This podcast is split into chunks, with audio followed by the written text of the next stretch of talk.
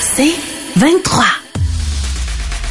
L'essentiel de Paul Arcan, tout ce que vous devez savoir chaque jour en moins de 60 minutes.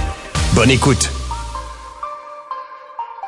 Les opérations de déneigement, bon, ça s'est poursuivi évidemment toute la fin de semaine, ramassage de la neige. Euh, les trottoirs, j'ai pas arpenté la ville au complet, là, mais sérieusement, c'est, c'est une négligence de la part de la ville. Si on n'a pas les équipements, si on n'a pas la main-d'œuvre, qu'on le dise. Mais de nous envoyer M. Sabourin, qui est un être exquis, un charmant, euh, nous raconter que les matériaux, puis c'est pas le même équipement, puis hey, on n'achète rien de ça. On n'est pas imbécile à temps plein, là. C'est, inacceptable qu'en 2024, je vous donne un exemple, les trottoirs, on passe de l'équipement, on enlève la neige, mais on met rien.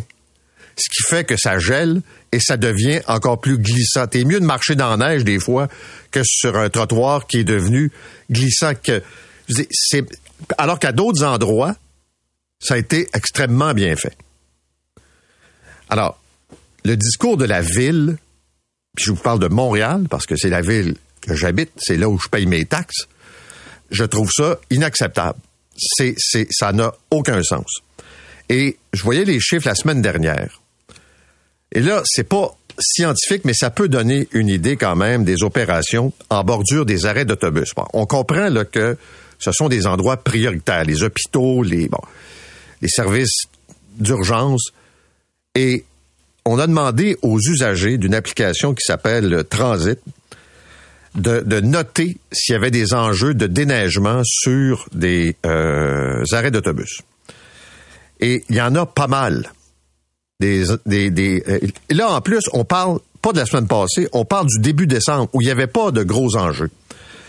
Et la conclusion, c'est que Ville-Mont-Royal et Hampstead, vous allez me dire, des banlieues cossues, eh ben, ça fonctionne assez rondement.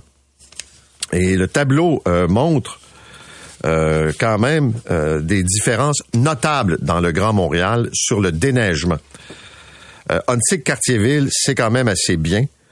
Mais là, par exemple, quand vous allez Ville-Marie, Laval, La Salle, Saint-Laurent, disons que c'est un peu moins performant.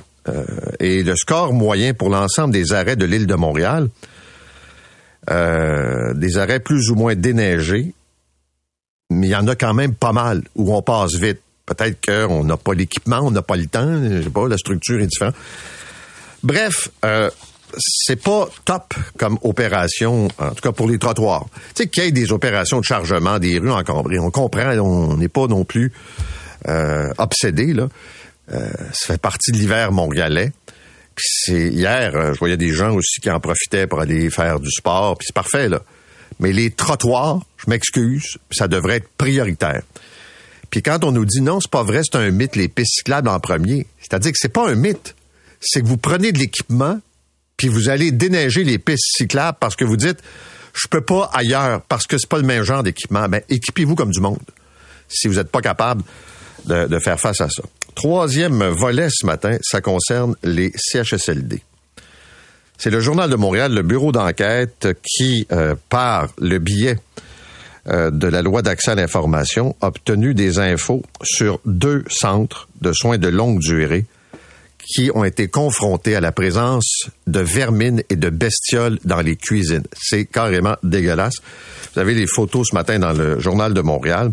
Donc, le centre Pierre-Joseph Trieste et Jean-Hubert Birmans dans l'arrondissement Mercier, Hochelaga, Maisonneuve. Euh, infestation de rats, ils voyagent dans les murs, causent des dégâts majeurs. C'est ce que notait un exterminateur juste avant Noël. Les employés auraient même observé la présence de rats pendant qu'ils préparaient le déjeuner. Euh, la ville de Montréal, une inspectrice, a réprimandé le centre en question Malgré tout, les exterminateurs ont dû intervenir 53 fois pour des problèmes récurrents de coquerelles, de rats, de souris et de mouches à fruits. Ça manque de salubrité.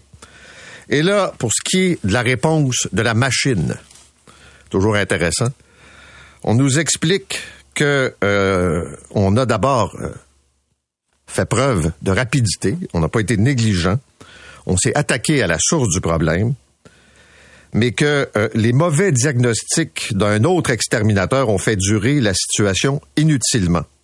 Là, on prétend que tout est sous contrôle. On demande à voir. Et que, euh, toujours des phrases qui veulent rien dire, là, que les délais seraient attribuables à la recherche de solutions adaptées à la réalité du terrain. Tu c'est-tu le genre de phrase creuse, que l'État est capable de nous pondre? Et comme exemple, il a fallu deux mois pour boucher des trous dans les bas des murs où les rats étaient susceptibles de s'infiltrer. Euh, c'est dégueulasse. Évidemment, ce sont des personnes âgées, ils n'ont pas de syndicat, ils n'ont pas de lobby, ils peuvent pas euh, trop trop se plaindre. Hein. Il faut faire bien attention.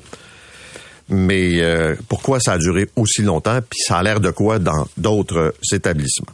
Puisqu'on parle des services publics, deux choses à retenir. D'abord, le Front commun commence à voter. Là, on a des petits éléments qui vont au-delà de la rémunération, ou presque. Euh, donc, du côté, par exemple, de l'éducation, on a appris qu'il y avait 33 millions qui étaient prévus pour l'aide à la classe. Ça, c'est parfait, là des emplois à temps partiel qui vont être convertis à temps plein. Ce sont pas des profs, ce sont des gens qui, par exemple, sont au service de garde, qui ont des techniques et qui vont pouvoir aider le prof ou la prof euh, dans le déroulement euh, de la journée scolaire. Donc, ça peut être euh, pour organiser des activités, faire un suivi. Autrement dit, enlever de la pression sur les épaules de l'enseignant parfait. On fait, on a fait des projets pilotes, ça a donné de bons résultats. Là, est-ce qu'on va trouver la main d'œuvre on le souhaite, c'est une bonne chose. On veut aussi alléger la pression en recomposant les classes. Avoir moins d'élèves qui ont des plans d'intervention, moins d'élèves en difficulté. Et là, ce qu'on nous dit, c'est que dans les classes où il y aura une majorité d'élèves, et ça existe, là, en difficulté, les profs pourraient obtenir une prime supplémentaire de 8000 dollars.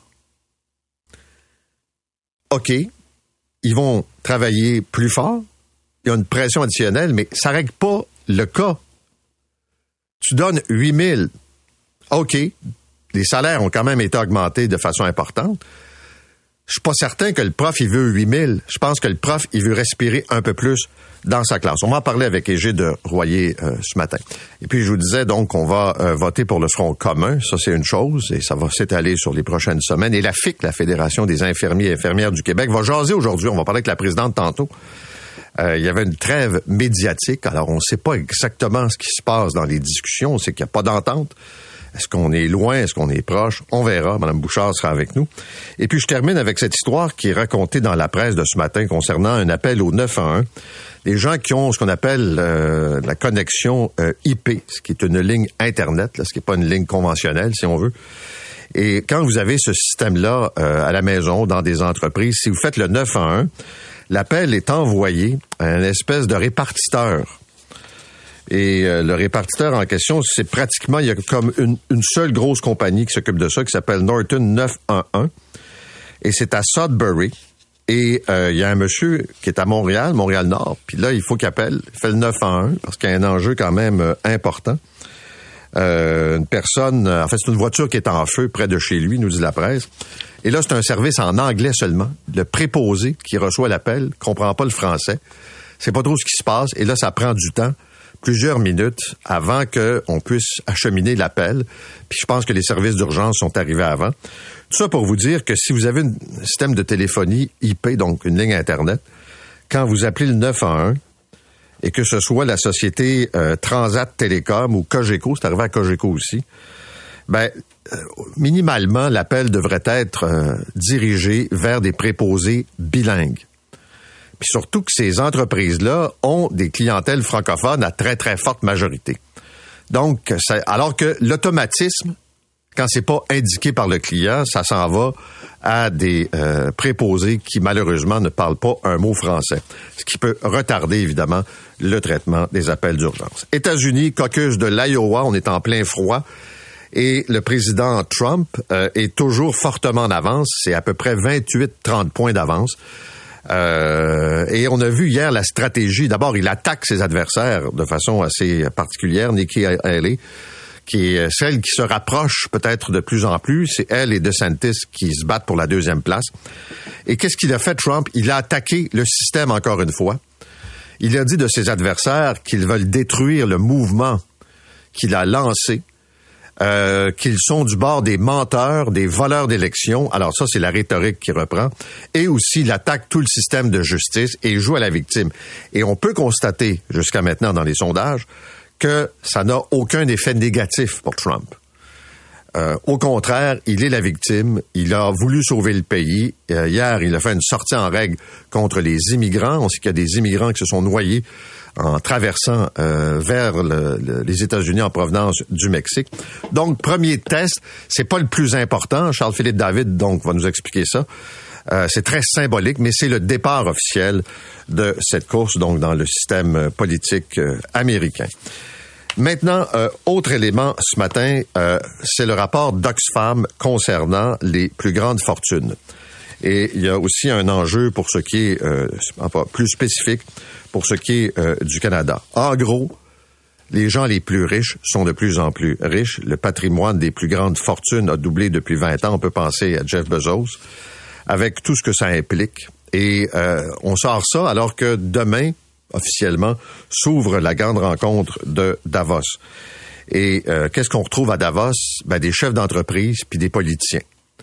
Et ils vont discuter, évidemment, des enjeux de l'heure. Et souvent, c'est euh, dans leurs intérêts propres qu'ils participent à ce genre d'événements. Puis là, on défile pour le Canada que si les plus riches payaient plus d'impôts, euh, il y aurait plus d'argent, évidemment, dans le système et qu'il euh, y a un déséquilibre. Le Canada, on l'a vu la semaine passée, puis le Québec en particulier, évidemment, c'est pas une égalité, mais les déséquilibres sont moins importants que ceux qu'on retrouve, par exemple, dans d'autres provinces ou ailleurs dans d'autres pays. Alors, c'est assez intéressant, euh, évidemment, ce matin.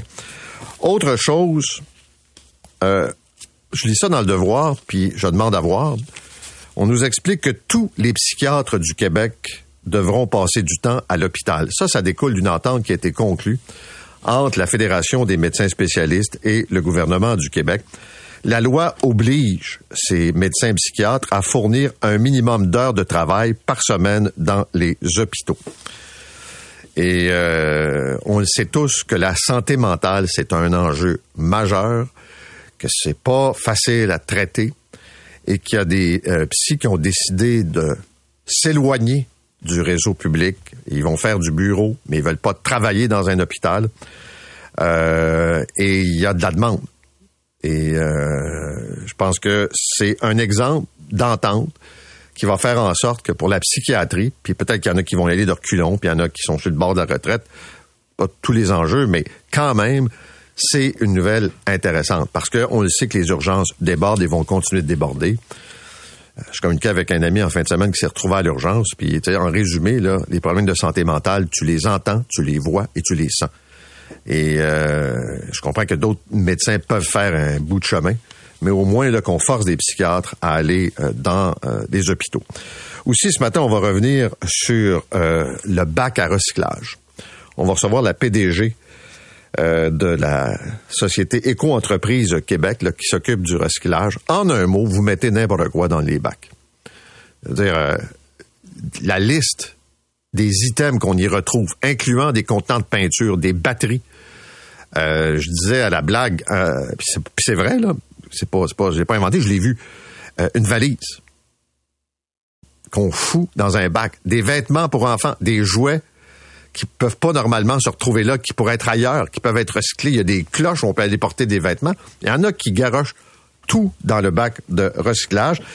Et c'est pas juste là pour, euh, disons, y aller de façon philosophique, mais c'est aussi parce que c'est compliqué à trier, puis ça peut contaminer d'autres produits. Donc, on va vous parler de ça. Il y a une étude sur le marché de l'immobilier qui est publié euh, ce matin par Royal Lepage. On pense que 2024, ça sera pas pire, qu'un recul des ventes, mais que les prix, euh, quand même, euh, demeurent assez élevés et que l'enjeu pour le premier acheteur, on peut penser aux jeunes couples, ça demeure compliqué, mais les agents d'immeubles prévoient, les courtiers prévoient un printemps où il y aura beaucoup de visites, que déjà c'est en train de se réanimer un peu après un 2023, disons, euh, plus euh, difficile. Vous écoutez l'essentiel de Paul Arcan en 60 minutes. De retour après la pause.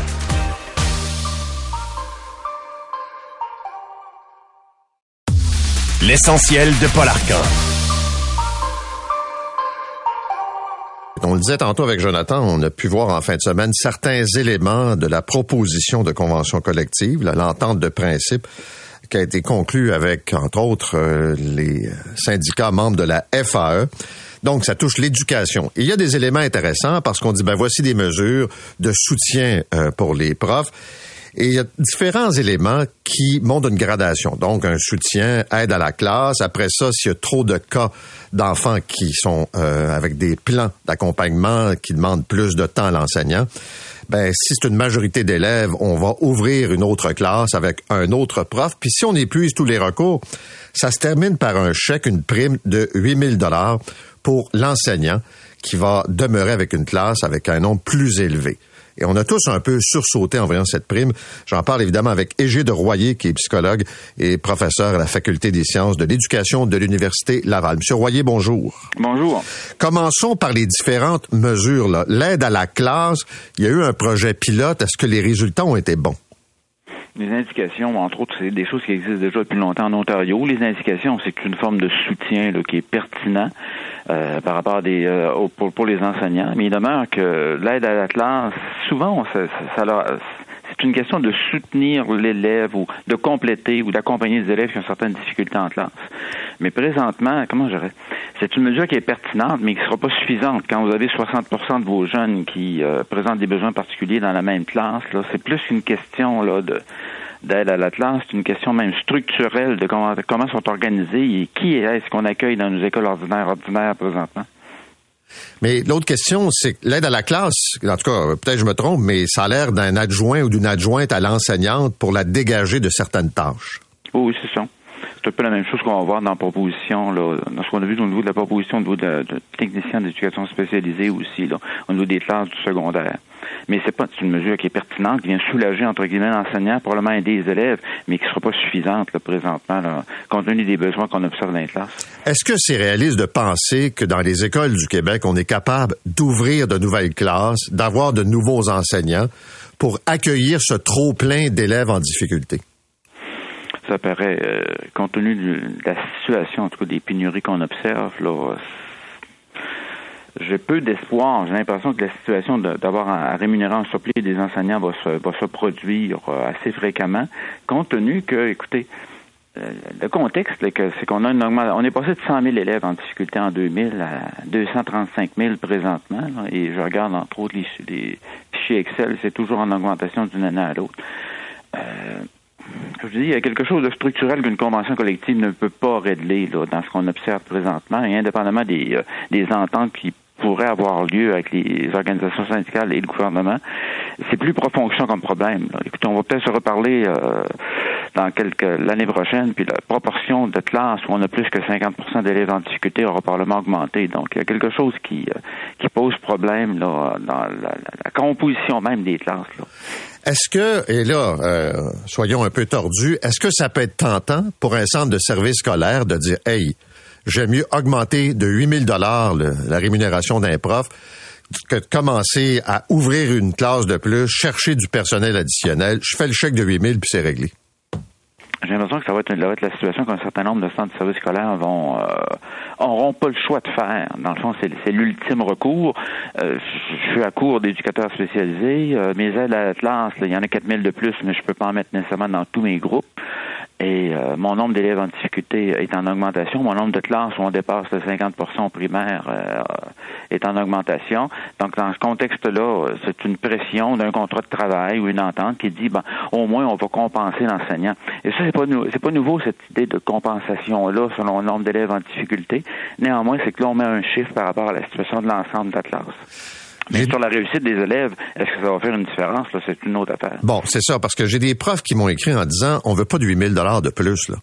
Et ce qu'on veut, c'est des, des, des, ressources, que ce soit aide à la classe ou des, des, des, professionnels qui vont aider, qui vont accompagner ces enfants. Et c'est ça qu'on cherche. Et visiblement, euh, vous me dites le nombre de cas est en croissance. Ça risque d'être encore plus lourd pour la prochaine année scolaire que ce l'est déjà cette année. Écoutez, dans le cadre de cette négociation-là, euh, d'un nouveau contrat de travail des enseignants, il, devrait y avoir un engagement du ministre, en plus de la convention collective, d'actualiser la politique de l'adaptation scolaire. En clair, de faire ou de rendre, de, de, de faire l'obligation à toutes les écoles du Québec euh, à devenir inclusive. Entre que je sois un collège ou une école privée, euh, une école publique à projet particulier, je devrais avoir une proportion, entre guillemets, naturelle, habituelle d'élèves en difficulté. Écoutez, les derniers chiffres que j'ai vus passer, vous aviez 42% des élèves au secondaire sur l'île de Montréal qui allaient au privé ou à des écoles à projet particulier. Donc, c'est évident que votre, votre école ordinaire, ordinaire, indépendamment du 8 dollars ou de l'aide à la classe, etc., c'est qu'on se retrouve dans un contexte où la composition de la classe, ça a été mentionné à plusieurs reprises, pose problème. Et ça va continuer à poser problème qu'on ait des aides à la classe ou qu'on ait un 7 ou 8 000 ou 9 000 ou 10 000 dollars qu'on donne aux enseignants parce que 50% d'élèves en difficulté dans cette classe. Le problème le plus profond que ça implique quelque chose qui est en dehors de la convention collective. Mais comment ça se fait qu'on a autant d'élèves en difficulté? J'en ai un bon nombre qui passent au secondaire, qui auraient probablement pu bénéficier d'une année supplémentaire ou de plus d'aide au niveau du primaire. Entre là, j'en ai trop qui arrivent au secondaire avec des retards, entre autres, au niveau de la lecture, qui ne sont pas en mesure de réussir leur secondaire de manière facilement. L'autre élément, c'est qu'on a une pression au niveau d'un système, notre système, autant au niveau de la convention collective que du financement des centres de services scolaires, qui est basé sur l'évaluation, entre guillemets, diagnostic ou étiquetage des élèves. Là. Il y a 3,4 milliards par année versés pour les élèves en difficulté au Québec et c'est très redevable à des identifications. Nos psychologues, entre autres, et nos orthophonistes passent un temps fou à évaluer pour mettre un diagnostic à des élèves pour fin de financement ou pour fin d'organisation de classe de convention collective. Donc, tout ça amène une pression. Le collégial a la même situation, est presque rendu à 15% des élèves au collégial dit avec un diagnostic ou avec des besoins particuliers. Mais vous parliez de, des écoles avec projets particuliers ou encore carrément des, des écoles euh, privées. Est-ce qu'un parent d'un enfant qui est pas euh, un enfant avec des difficultés va pas être tenté d'aller vers ces écoles-là le plus possible en disant je veux maximiser euh, sa formation, je veux qu'il se retrouve dans un environnement qui soit positif, qui soit pas à la remorque d'une enseignante ou d'un enseignant débordé par des élèves qui demandent plus d'attention? Oh, au niveau du choix des parents, écoutez, comme parent, votre responsabilité, c'est toujours de choisir la meilleure école pour votre enfant. Mais que, je prends l'exemple du privé qui accueille déjà un certain nombre de jeunes en difficulté d'apprentissage. Ils font une partie, une partie du travail, mais ils ne sont pas financés pour en faire plus. Mais il demeure que moi, je peux avoir un enfant qui est un ado qui est très performant, qui va à l'école ou au collège X, mais dans le collège X, c'est pas, pas nécessairement en classe ordinaire, mais dans le collège X, on offre aussi des services éducatifs à des jeunes qui ont un trouble du spectre de l'autisme, avec un niveau de fonctionnement, qui sont verbaux, mais qui ont un trouble du, spectre de l'autisme, soit des jeunes qui ont des grosses difficultés d'apprentissage.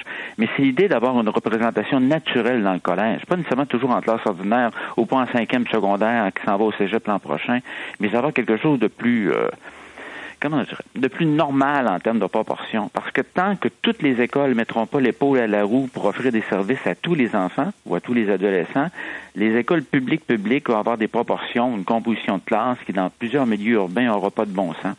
Et ça, le privé a une expertise très solide au niveau des jeunes lourdement handicapés. Vous avez 11 écoles privées spécialisées sur l'île de Montréal, financées à 100% par euh, le Québec et qui offre des services à des jeunes très lourdement handicapés. Donc, le privé fait sa part déjà au niveau des écoles spécialisées, mais c'est l'idée d'être en mesure d'offrir au moins au premier cycle du secondaire des services à des jeunes qui ont des besoins peut-être moins lourds, mais qui ont des besoins, qui ont un plan d'intervention qui implique des mesures particulières, avec le financement qui devrait être associé à ces mesures-là. Je veux vous entendre sur le plan présenté la semaine dernière. Il a été accueilli assez positivement. Mm-hmm. Avez-vous l'impression que les profs vont vraiment embarquer, que ce soit euh, de donner plus d'heures euh, dans des formes de tutorat? Là. Je sais que vous dites, quand on veut donner un tutorat, c'est pas 25, là, mais c'est deux ou trois. Avez-vous l'impression que ça va marcher? Moi, j'ai l'impression que oui. J'étais à l'origine de la recommandation durant la pandémie, là, de la, parce que les recherches étaient claires. C'est une mesure qui, lorsque bien implantée, est efficace. Ce qu'on a observé, les chiffres de 2021, juin 2021, on avait eu 150 000 jeunes suivis en tutorat par 15 000 tuteurs, et la très grande majorité de ces tuteurs-là étaient des, des, du personnel enseignant des centres de services scolaires. C'est la rémunération est conséquente, selon moi. Là, c'est, je pense c'est un millième du, salaire annuel là, par euh, période de 45 ou de 60 minutes. Donc, l'enseignant est payé en surplus, mais pour intervenir directement et pour accompagner pendant plusieurs semaines un ou deux élèves. Ça, c'est très puissant comme mesure. Là. Mais euh, encore là, euh, c'est une c'est une mesure qui, qui, est appliquée en fonction d'une situation très particulière qui a été la COVID auparavant et qui est la situation qu'on a manqué presque cinq semaines de classe dans plusieurs milieux. Donc ça, ça s'adresse, c'est universel, ça s'adresse à tous les jeunes qui en auraient besoin entre autres des jeunes en difficulté, mais entre autres d'autres types d'élèves qui auraient pu prendre des retards. En terminant, je vous pose la question et euh, les, les, les, politiciens, les leaders syndicaux veulent pas trop trop y répondre, veulent pas repartir le débat.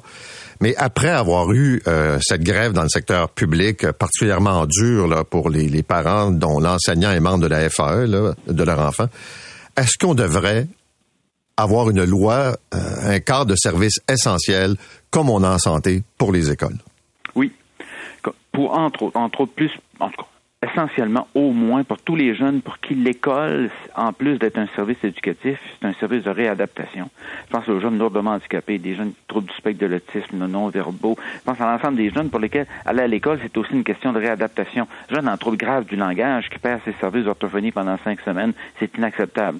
Donc au minimum pour ces gens-là, après ça, vous auriez à vous pencher sur les milieux, sur les écoles en milieu défavorisé, cote 9 et 10, où il y a une situation même alimentaire, puis de, de, de soutien très particulier, puis quotidien qu'offrent ces écoles-là à des jeunes qui sont de milieux qui, comme je le dis, sont beaucoup plus défavorisés, qui ont des besoins particuliers. Mais au minimum pour les élèves handicapés, il faudrait qu'on revoie le code du travail dessus, parce que j'ai des jeunes qui ont régressé et quand vous avez une grève ou un conflit de travail qui dépend par l'un des deux côtés, mais qui enlève cinq semaines de classe, mais dans lequel c'est des services de réadaptation à faire à des jeunes lourdement handicapés, ça c'est un problème d'éthique. Là, c'est selon moi, c'est l'équivalent de ce qu'on voit en santé. Ça prend des services essentiels qui soient définis là-dessus. Merci, Monsieur Royer. Bonne journée. Bonne journée. Au revoir. Égé de Royer, psychologue et professeur à la Faculté des sciences de l'éducation de l'Université Laval. Vous écoutez l'essentiel de Paul Arcan en 60 minutes. De retour après la pause.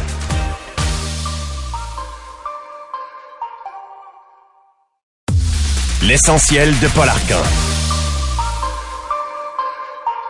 Maintenant, euh, on a vu, euh, entre autres dans la presse, euh, en fin de semaine, la chronique de Marie-Ève Fournier sur, appelons ça les impressions des consommateurs, les plaintes en tout cas des consommateurs dans différents domaines. Et on note une augmentation importante des plaintes reliées à l'épicerie. On le sait, il y a eu toute cette vague, on s'est dit avec la flambée des prix, ils sont en train de se remplir les poches à nos dépens. Les bannières ont dit non, non, non. Mais il y a la fameuse politique d'affichage de prix qui est un enjeu. Je fais le point avec tout ça, euh, sur tout ça, pardon, avec Charles Tanguay, qui est de l'Office de la protection du consommateur. Monsieur Tanguay, bonjour. Bonjour, Monsieur Arcan. Qu'est-ce qui explique, selon vous, là, la préoccupation plus importante, très clairement, là, de ce qui se passe à l'épicerie? Ben, clairement, les gens ont une sensibilité accrue sur euh, le, prix qu'on paie, sur euh, la facture totale de l'épicerie. Et ça se traduit probablement par plus de vigilance quand on est dans le magasin, à savoir d'abord est-ce que le prix est indiqué, est-ce que le prix est clairement indiqué, et puis est-ce que s'il y a une erreur de prix à la caisse, est-ce que j'obtiens euh, mon dû, c'est-à-dire le fameux euh, produit gratuit pour les produits de 10 dollars au moins, ou un rabais de 10 dollars si c'est un produit dont le prix final est plus élevé que 10 dollars. Dans les faits, est-ce que cette politique-là est respectée selon vous? Elle pourrait toujours l'être mieux. Euh, il y a eu des reportages télé où euh, on montrait que dans certaines épiceries, les gens devaient se débattre. Euh, puis, puis, il y a des exceptions aussi à la politique et c'est pas toujours facile de comprendre comment ça fonctionne. Faut, on peut peut-être expliquer que la politique ne s'applique que dans des commerces qui sont, se sont exemptés de marquer le prix sur chacun des produits. Vous vous souvenez peut-être qu'à quand on était plus jeune, chaque boîte de conserve avait son étiquette de prix Et euh, mais ça, c'est du passé. Sauf qu'il y a quand même des certains commerçants qui peuvent choisir, eux, de continuer de, marquer les prix unitairement sur chacun des produits. Et eux ne sont donc pas tenus d'appliquer euh, toutes les conditions d'indication et d'exactitude des prix.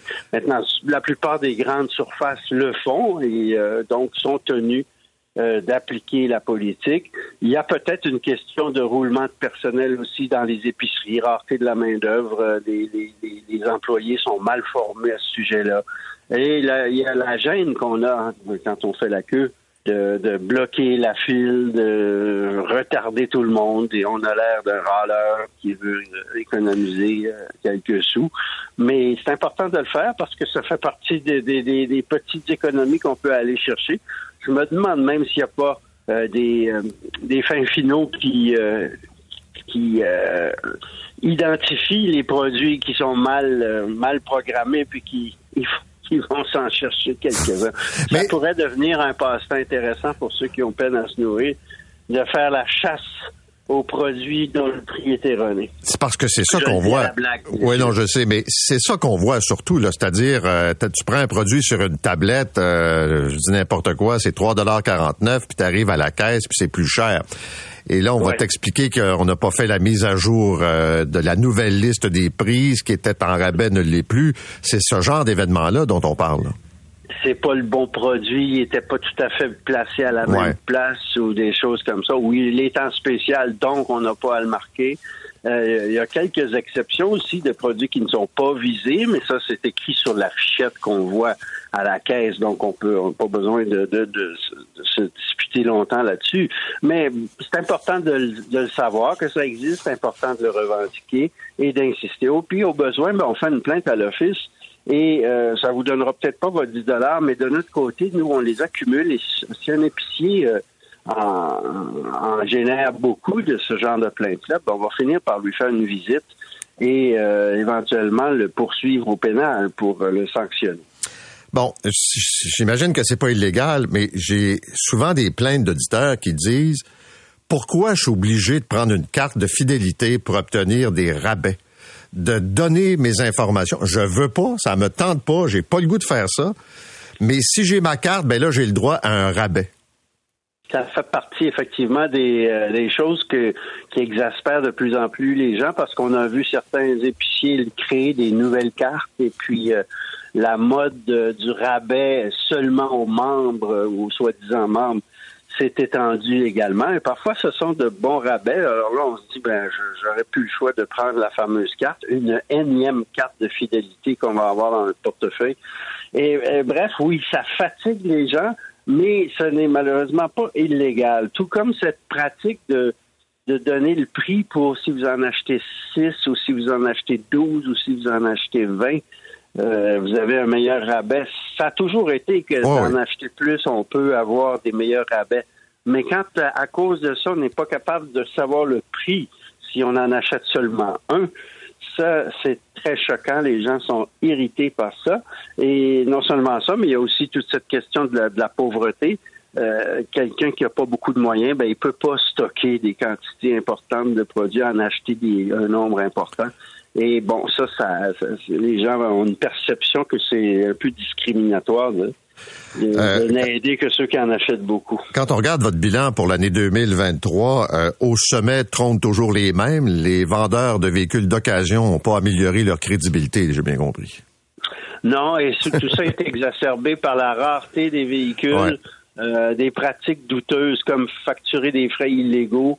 Là-dessus, on fait beaucoup d'efforts, à la fois pour informer les gens, mais aussi pour taper sur les droits sur les doigts euh, des, des, vendeurs de véhicules qui exagèrent. Les électroménagers? Les électroménagers, ce sont souvent malheureusement des problèmes de fiabilité, de durée, de durabilité. Donc, les commerçants sont pris avec des appareils qui semblent de moins en moins bonne qualité et ce sont des, disputes sur le respect des garanties. Là-dessus aussi, ben, vous avez entendu euh, le projet de loi qui a été adopté en octobre et qui, on l'espère, va permettre d'améliorer le portrait de la durabilité des biens au Québec. Là, les, les fruits sont pas encore euh, sorti de, ce, de cet exercice-là, mais ça s'en vient. Et ça va être très intéressant de voir si le Québec sera un précurseur en ces matières-là. En tout cas, nous, c'est notre intention de, de bien faire valoir euh, auprès des consommateurs et des commerçants toutes les nouvelles dispositions qui vont permettre d'améliorer le portrait. Monsieur Tanguay, merci. Bonne journée à vous. Merci à vous. Au revoir. Charles Tanguay, le porte-parole de l'Office de la protection du consommateur. Maintenant, on va parler du bac de recyclage. Ça fait des années et des années qu'on gère notre bac. On a l'impression que les Québécois sont au parfum, qu'on met dans le bac ce qui doit s'y retrouver. Or, on découvre qu'il y a toujours plein de surprises. J'en ai vu moi-même, je l'ai compté ce matin, là. J'ai trouvé une valise, pas des farces, dans un bac. Ce qu'on appelle un carry-on. C'est pas un petit sac, là, tu en plus, mais bang, ça prend la place. Notre invitée, Marise Vermette, est la PDG, présidente directrice générale d'Éco-Entreprise Québec. Madame Vermette, bonjour. Bon matin, M. Arcan. Euh, est-ce que les gens, vraiment, de façon générale, font une job correcte dans, quand vient le moment de mettre les items dans le bac? Ben, vous savez, on a fait juste un sondage auprès des, des, Québécois en novembre dernier, un sondage qui nous sert à une euh, campagne euh, qu'on va qu'on lance aujourd'hui, la campagne Back Impact pour euh, une campagne sociétale, et on voulait savoir d'où on partait au Québec par rapport aux gestes, aux bons gestes de tri. Et le, ce que le sondage nous dit, c'est que à peu près 75% des matières qui sont mises dans le bac, euh, les citoyens prennent la bonne décision. OK.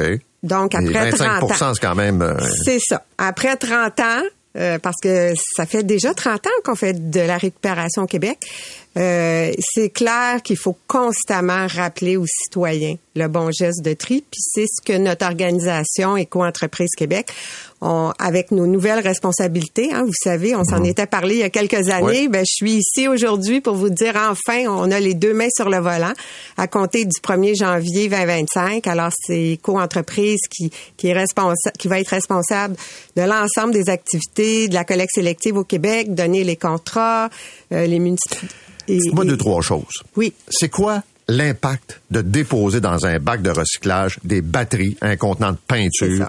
Ça. Qu'est-ce que ça a comme impact sur la, la, la suite des choses? Ben justement, l'impact peut être très, très dommageable euh, sur toute la chaîne euh, au niveau du tri, parce que des centres de tri, c'est fait pour trier des contenants, des emballages et des imprimés. Et des imprimés. C'est tout.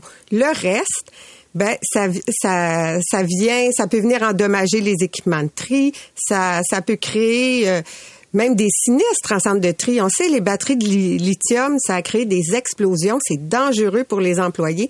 Le citoyen veut poser le bon geste de tri. Par contre, quand il pose le geste, il se questionne est-ce que ça va vraiment dans le bac? Et malheureusement, il y a juste 17% de la population qui va chercher l'information euh, et, et, et, le reste, ben, se disent, bah, on va mettre le contenant, on va mettre le, produit dans, dans l'équipement de récupération parce que c'est l'équipement le plus simple, le plus facile, mais finalement, c'est un mauvais geste de tri. Alors, notre campagne, elle va porter sur la sensibilisation sur le bon geste de tri. Est-ce que c'est encore une bonne idée d'avoir un bac là, ou même si on met à l'intérieur tout ce qui est permis de faire là, veux, veux pas, là, tu mets une bouteille de plastique, mettons, tu mets du papier journal, tu mets euh, de la conserve. Ce que je veux dire, c'est que tu mets des trucs ouais.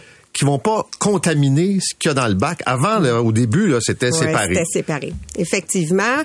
Mais vous savez, en Amérique du Nord, on est en collecte mélangée depuis près de 15 ans.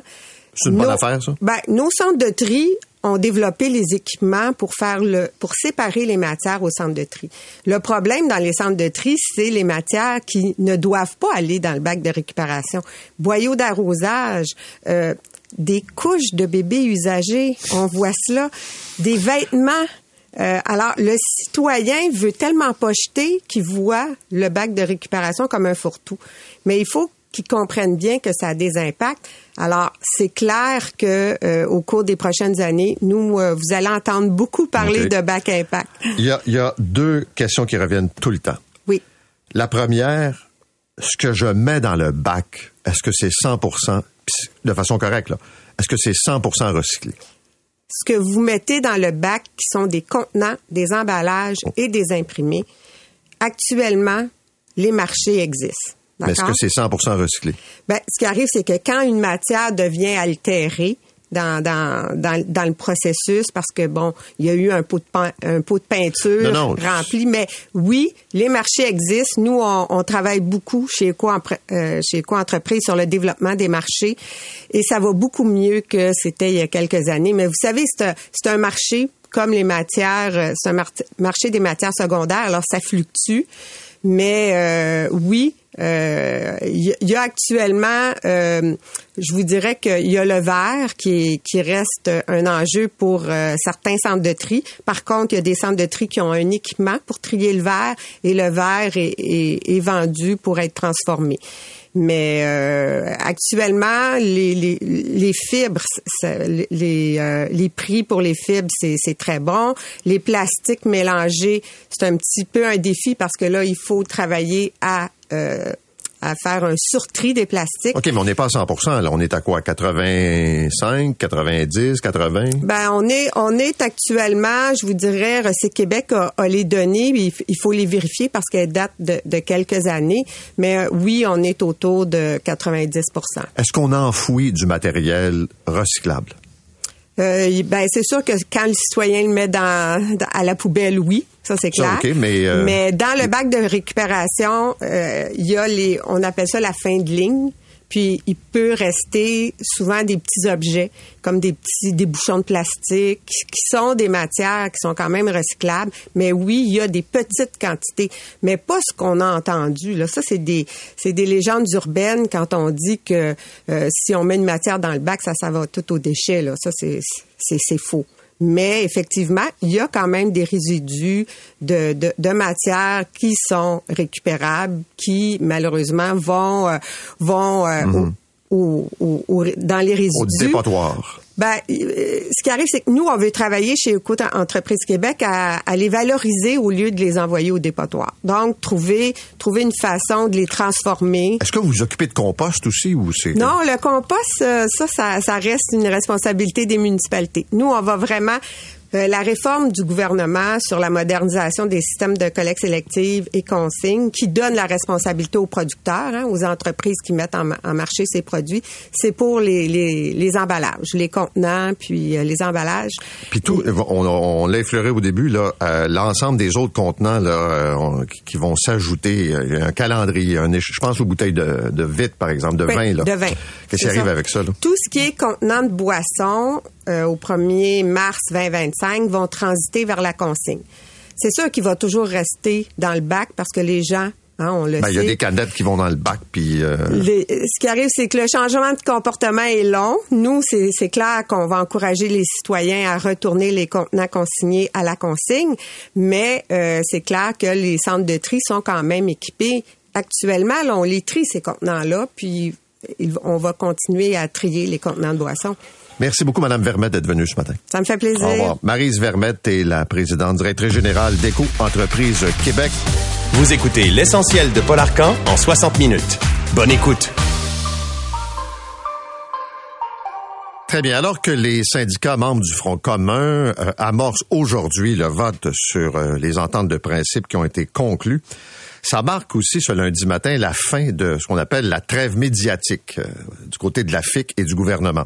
Les deux partis s'étaient entendus pour ne pas commenter euh, durant cette période, pour donner la chance à la négociation de se dérouler. Donc, trêve terminée. On veut savoir un peu qu'est-ce qui se passe aux tables.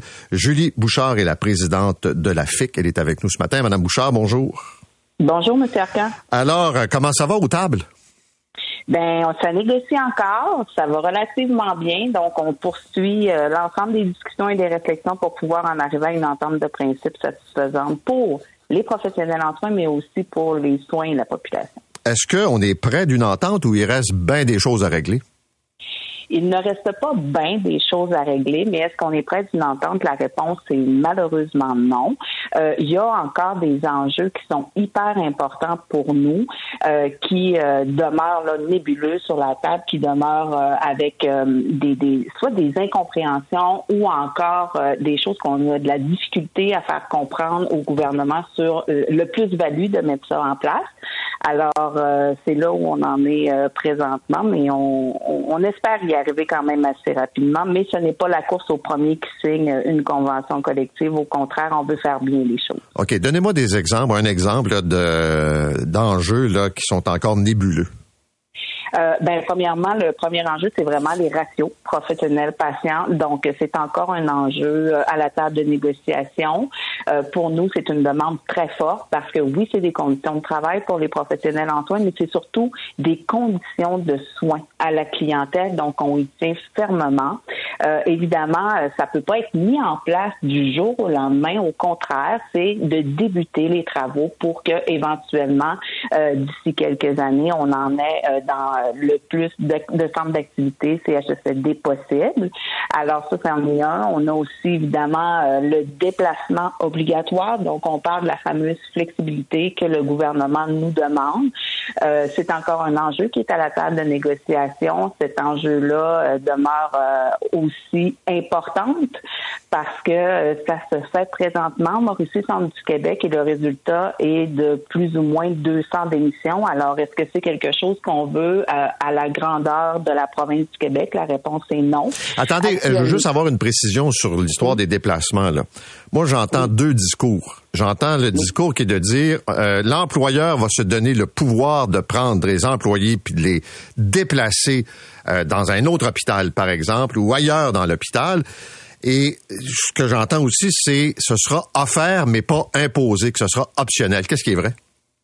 Ben, justement, vous venez de nommer la chose ce sera offert et non imposé, c'est déjà dans les conventions collectives actuelles. Donc, sur une, base volontaire, une professionnelle en soins peut, euh, à la demande de son gestionnaire, changer de centre d'activité ou encore même d'établissement. Si elle le désire, elle peut le faire. Là où nous, ça ne peut pas fonctionner, c'est le côté obligation. Alors pourquoi que ça fait déjà partie des conventions collectives et que c'est sur une base volontaire et l'employeur veut aller gratter encore plus pour y aller vers le côté obligatoire alors qu'on sait pertinemment que pour changer d'une unité de soins à l'autre ou encore d'un établissement à l'autre, ça prend des formations et des fois c'est des très grosses formations. Ça prend une expertise et une expérience importante et là ce qu'on veut faire c'est outrepasser ces critères importants-là et prendre une infirmière, une infirmière auxiliaire et aller boucher un trou ailleurs. Et le résultat de tout ça, ben, on le voit en Mauricie, Centre du Québec, c'est plus de 200 démissions dans les derniers mois. Alors, une professionnelle en soins de moins, Monsieur Arcan, vous savez comme moi que dans le contexte actuel, on ne peut pas se permettre ça. Au contraire, on veut vraiment aller créer cette attraction et cette rétention-là dans le réseau de la santé. OK, j'ai deux, trois, quatre, puis cinq autres questions à vous poser. la, euh, une des questions euh, porte beaucoup sur le discours du gouvernement. J'ai entendu le ministre, j'ai entendu le premier ministre, euh, la présidente du Conseil du Trésor dire on veut de la flexibilité. On veut être capable, le déplacement c'est une chose, mais il y a d'autres enjeux. Est-ce que il y a des concessions que vous avez faites là-dessus? Ben, au niveau de la flexibilité, c'est la seule chose qu'on nous demande pour l'instant. Donc, c'est vraiment le déplacement d'une professionnelle en soins à l'autre. Et pour nous, on ne peut pas ouvrir là-dessus parce qu'on vient à l'encontre d'une qualité et d'une sécurité de soins qu'on peut se permettre de, de, donner. Et les professionnels en soins n'en veulent pas.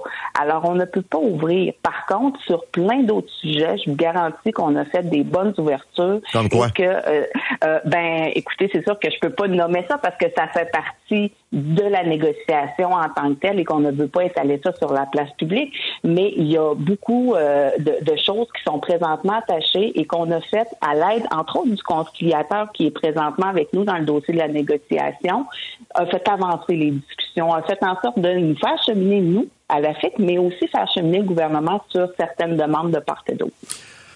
OK, je comprends que vous voulez pas me dire où vous avez euh, laissé aller un peu, là. Vous voulez pas indisposer vos membres. Ça, c'est correct. Ça partie de la, de la de la mhm. négociation.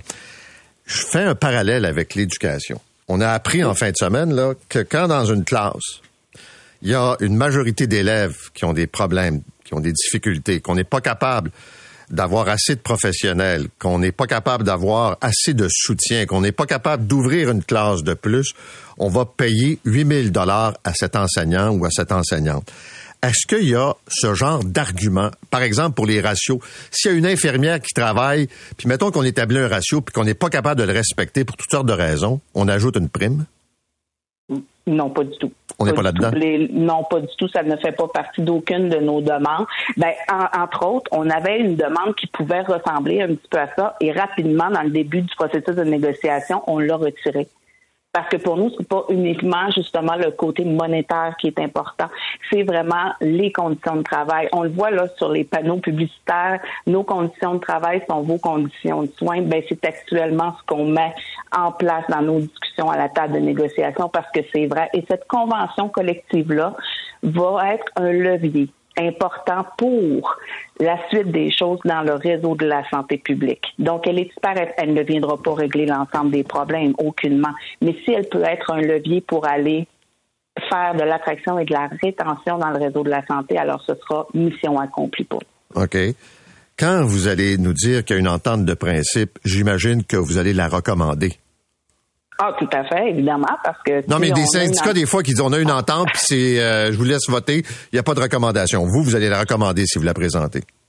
Tout à fait. C'est justement pour ça qu'on n'a pas encore d'entente de principe, parce que ce qui est actuellement sur la table n'est pas satisfaisant, n'est pas euh, quelque chose qui est intéressant au point à pouvoir dire on a une entente de principe et on va présenter ça à nos membres. On ne veut pas se faire virer de bord par nos membres. La, vérité, c'est ça, M. Arcan. On peut pas dire OK, bon, on a quelque chose qui est, qui est quand même pas pire, fait qu'on va aller présenter ça aux membres. Ben, on peut pas se permettre ça. Au contraire, lorsque ce sera vrai, ça va être quelque chose qu'on va soumettre et qu'on va vraiment dire c'est ce qu'il y a de mieux, c'est ce qu'on a été chercher de mieux et on vous la recommande à 100% OK il y a un volet qui est important parce que si on met de côté la négo, là, on se dit, ben, s'il y a une entente, les parties vont être contentes, puis ça va être correct, là. Mm-hmm. Mais en quoi je vais attirer dans un hôpital une infirmière qui est dans une clinique privée, une infirmière qui fait autre chose dans la vie, une infirmière qui a changé, ou un infirmier là, qui, ou un professionnel mm-hmm. qui a changé d'orientation. Qu'est-ce qui va faire que ça va être tentant d'être un, un employé de l'État, une employée de l'État? Ben, dans un premier temps, je vous les un petit peu plus tôt, des ratios des ratios professionnels patients. Oui, mais ça, ça va, c'est comme courir après sa queue, là. C'est-à-dire qu'on comprend que c'est idéal, mais si j'ai pas le monde pour faire les ratios, je peux pas plus avancer.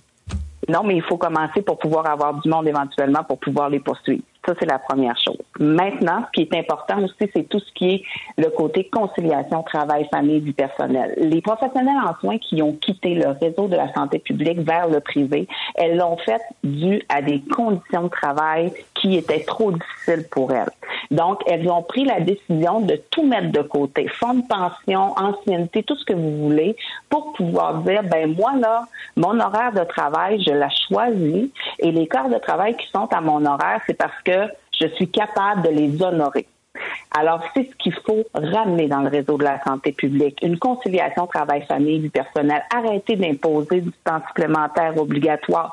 Arrêter euh, de surcharger les professionnels en soins. Arrêter de dire que euh, une infirmière, ben ça prend des prises de sang, puis ça prend des tensions artérielles, puis c'est tout. Ben ce n'est pas que ça. C'est une expertise très pointue. Et ce n'est pas pour rien que les professionnels en soins tiennent au centre d'activité auquel elles travaillent parce qu'elles deviennent des experts. Il y a un sentiment aussi d'appartenance avec l'équipe de travail et ça fait une différence dans les soins qui sont donnés à tous les jours. Mettons qu'une nouvelle infirmière au terme de la convention collective, une fois que c'est réglé, euh, veut euh, se présenter et travailler, elle va avoir des cadres défavorables, les quarts de nuit, les quarts de soir, de fin de semaine. Ben pas nécessairement parce que je vous dirais qu'aujourd'hui, euh, ce qui se passe euh, dans le réseau de la santé avec le manque de personnel, euh, moi j'en vois qui ont des postes de jour à temps complet très très tôt en début de carrière. Donc, euh, souvent, les quarts de soir, les quarts de nuit, oui, il faut en faire euh, à, certaines occasions, mais en même temps, euh, beaucoup le font parce qu'elles veulent bien le faire, parce que ça se résume. Moi, là, quand j'étais infirmière auxiliaire sur le plancher, M. Arcan, j'avais un poste de nuit. Pourquoi? Parce qu'en tant que mère monoparentale, c'était beaucoup plus facile pour moi de travailler de nuit avec une nounou à la maison la nuit pour s'occuper de mes enfants et le jour, je pouvais être une maman, pouvoir aller au rendez-vous médical de mes enfants, pouvoir m'en occuper. Donc ça, des fois, c'est comme ça. Mais évidemment que on vit 24 heures sur 24, 7 jours sur 7. Donc, des quarts de soir, des quarts de nuit, des quarts de fin de semaine, ça en fait partie de notre travail et il faut s'attendre à en faire à l'occasion.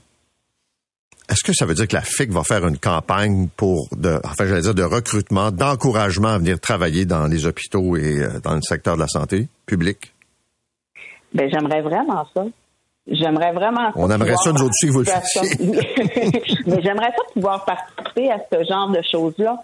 Mais pour pouvoir le faire, il faut s'assurer que ce qui est mis en place est vraiment intéressant pour pouvoir aller recruter. Même aller dans les écoles secondaires lorsque les, les, étudiantes et les étudiants ont un choix de carrière à faire, allez vraiment leur parler de c'est quoi les soins avec des, des, mesures qui ont été mises en place qui sont intéressantes pour pouvoir les attirer dans le réseau en disant vous êtes jeune, vous avez une très belle carrière devant vous, vous allez pouvoir avoir une famille comme euh, n'importe qui, euh, monsieur, madame, tout le monde, et vous allez vous, euh, vous, vous plaire dans votre travail au quotidien parce que inévitablement on fait le plus beau métier du monde, on soigne des gens au quotidien, on est confronté à une multitude de choses, mais c'est ce qu'on aime faire dans la vie, c'est ce qu'on veut faire. Je vais terminer en partageant avec vous des commentaires que je reçois.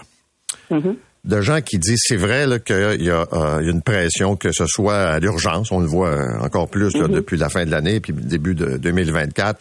Euh, par exemple, aux soins intensifs. Il y a des secteurs dans un hôpital où ça déborde tout le temps mais dans d'autres, on est sur des horaires relativement stables. Le TSO, c'est pas partout dans l'hôpital. Il y a des infirmières qui ont des vies là, de 8 à 3, puis c'est bien correct. Là. Donc, c'est pas tout le monde qui est sous pression sans arrêt. Ben, si les urgences débordent comme ça, c'est parce qu'il y a plus de lits disponibles sur les étages. Et s'il y a plus de lits disponibles, c'est parce qu'il n'y a pas assez de personnel pour pouvoir en ouvrir d'autres. Donc, j'aimerais bien savoir c'est où exactement que la pression ne se fait pas sentir parce que lors des dernières journées de grève, j'ai fait le tour du Québec, M. Arcan, de jour, de soir, de nuit. J'ai parlé avec tout le monde sur les lignes de piquetage et je vous confirme que cette pression-là, elle est dans l'ensemble des secteurs et services du réseau de la santé au Québec. Alors, ce n'est pas vrai de dire que, je vous donne un exemple, en CLSC, c'est plus tranquille, aucunement. Le travail est différent mais il y a du temps supplémentaire obligatoire, il y a du non-remplacement qui se fait, ça peut être un ou l'autre, mais la charge de travail est très, très lourde et c'est ce qu'on veut éviter le plus possible. Merci, Madame Bouchard. Bonne journée. Merci, bonne journée. Au revoir. Julie Bouchard est la présidente de la Fédération interprofessionnelle de la santé du Québec. C'est 23.